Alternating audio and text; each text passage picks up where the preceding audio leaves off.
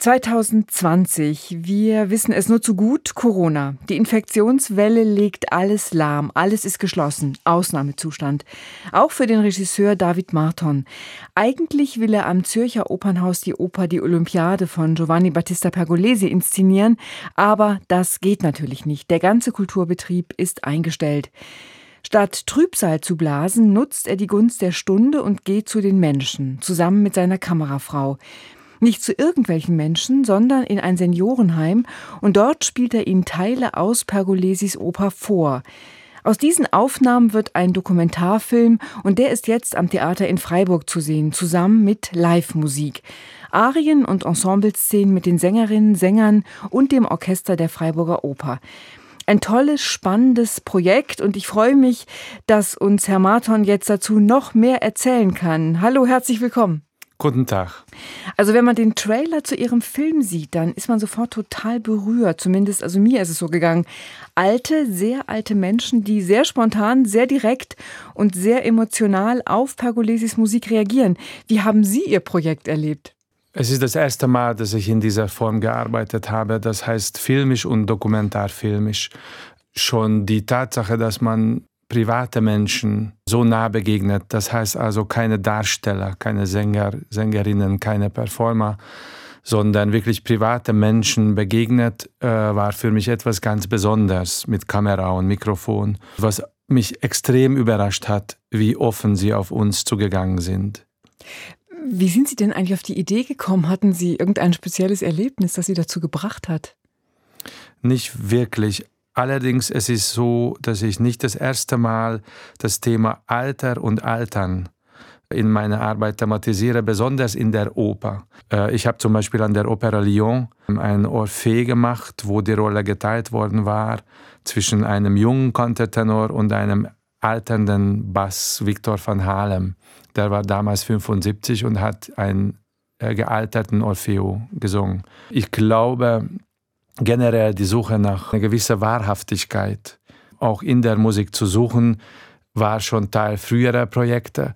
Hier ist es so, dass, und das muss ich eingestehen, das ist erstmal eher, glaube ich, ein banaler Gedanke oder ein banaler Grund.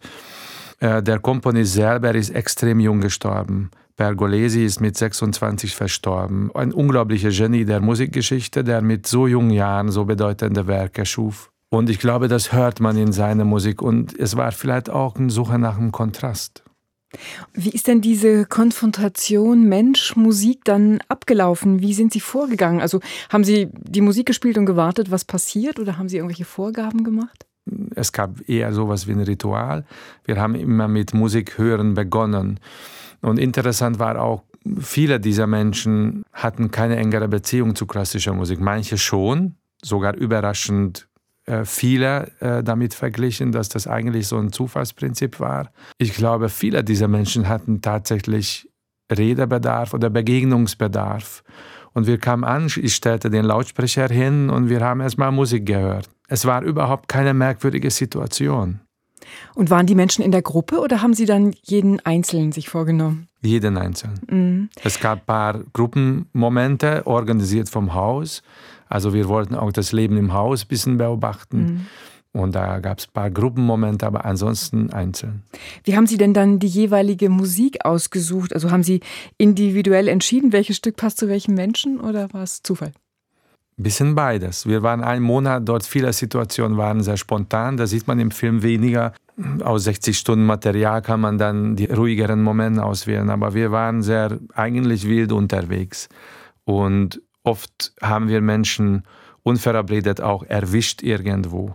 Wie sind Sie denn mit Traurigkeiten umgegangen, die sich ja bestimmt ergeben haben? Man sieht auch manche Menschen weinen. Ich glaube, jeder, der ähm, sowas schon mal gemacht hat, längere Zeit sich auf einen Ort und auf Menschen sich einzulassen, kennt das, dass man von der eigenen Berührungsängsten äh, langsam loskommt. Als ich die ersten Tage dort war, hatte ich selber noch manchmal Berührungsangst, äh, zum Beispiel jemandem zu helfen, aufzustehen oder die Schiene anzuziehen oder in den Rollstuhl sich zu setzen. Ich kannte mich damit überhaupt nicht aus. Und habe tatsächlich in so einem Bereich auch äh, früher nie auch privat was zu tun gehabt, also in Bezug auf Verwandten.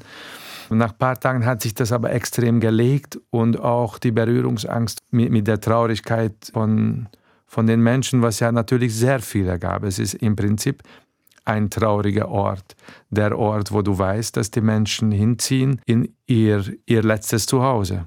Haben Sie denn das Gefühl gehabt, dass sich bei den Menschen irgendwas verändert hat durch das Projekt? Ja, aber nicht wesentlich. Die Einsamkeit war hinterher genauso stark wie vorher, ne? wahrscheinlich. Fast bei manchen habe ich das Gefühl gehabt, und das ist, wo man so ein Projekt dann plötzlich im Nachhinein hinterfragt, größer. Und vor allem, ich glaube, bei bestimmten Menschen hatte das so einen psychologischen Effekt, dass sie Dinge ausgesprochen haben, was die bis dahin nicht ausgesprochen haben. Haben Sie denn mit den Senioren und Seniorinnen hinterher den Film gemeinsam angeschaut? Ja, äh, sie waren auch äh, in der Oper. Nicht alle, ein oder zwei Menschen gab, die das nicht sehen wollten. Aber die meisten waren sehr neugierig. Äh, einige werden auch nach Freiburg kommen. Da sind zum Teil wirklich sehr tiefe Gespräche geworden. Das hat wirklich die Musik ausgelöst. Ich bin nicht hingegangen, um Tiefinterviews zu machen. Ich wollte auch nicht irgendwo bohren, wo jemand ein Geheimnis hatte. Es hat die Musik ausgelöst, glaube ich, vielleicht auch unsere Gegenwart, die Art der Gegenwart und vielleicht Zeit. Also manchmal war es so, dass keine Frage gestellt worden war, sondern plötzlich eine Stille entstanden ist. Ich wollte diese Stille höchstens nicht unterbrechen und dann hat jemand weitergesprochen. Wenn jetzt in, Freiburg zu dem Film live Musik gemacht wird, glauben Sie, dass sich dann für den Film in dem Moment noch was ändert? Ich glaube schon. Ich glaube, dieser Film besteht eigentlich aus dieser Doppelung. In dieser Form sowieso, weil äh, es gibt ganz viele Strecken, wo nicht gesprochen wird. Das ist ein Schnittstruktur, die an der Oper sich orientiert. Also die Gespräche sozusagen ersetzen das, was in der Barockoper die Rezitativen sind. Und dann kommen die Arien und die sind mit Stummbildern verbunden.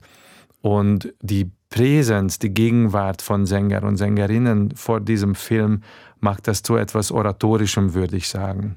Pergolesi hören, so heißen die Vorstellungen am Theater Freiburg mit Musik von Giovanni Battista Pergolesi und einem Dokumentarfilm von David Marton, in dem ältere und sehr alte Menschen konfrontiert werden mit Arien aus der Oper Die Olympiade von Pergolesi.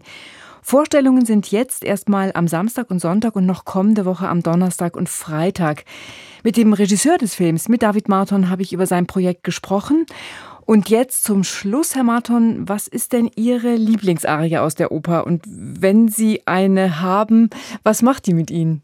Ich habe mehrere Lieblingsarien, die so funktionieren, wenn ich die höre, denke ich, ah, das ist meine Lieblingsarie. Es sind aber mehrere. Die Oper selber, äh, l'Olympiade von Pergolesi, ist extrem lang, wie alle Barockoper damals. Von der Geschichte her nicht ganz leicht zu folgen, hat gewisse Längen. Wenn man aber nur auf die Arien konzentriert, bietet es eine unfassbare Fülle an Schönheit und emotionalen Kraft. Es ist wirklich, ich glaube, beispiellos, was aus diesem jungen Typen so sich herausgoss an musikalischem Talent. Deswegen ist es schwierig zu wählen, aber es gibt zum Beispiel die Aria Mentre dormi, während du schläfst, gehört zu den einen berührendsten. Dann hören wir die jetzt noch. Vielen Dank für das Gespräch. Vielen Dank auch.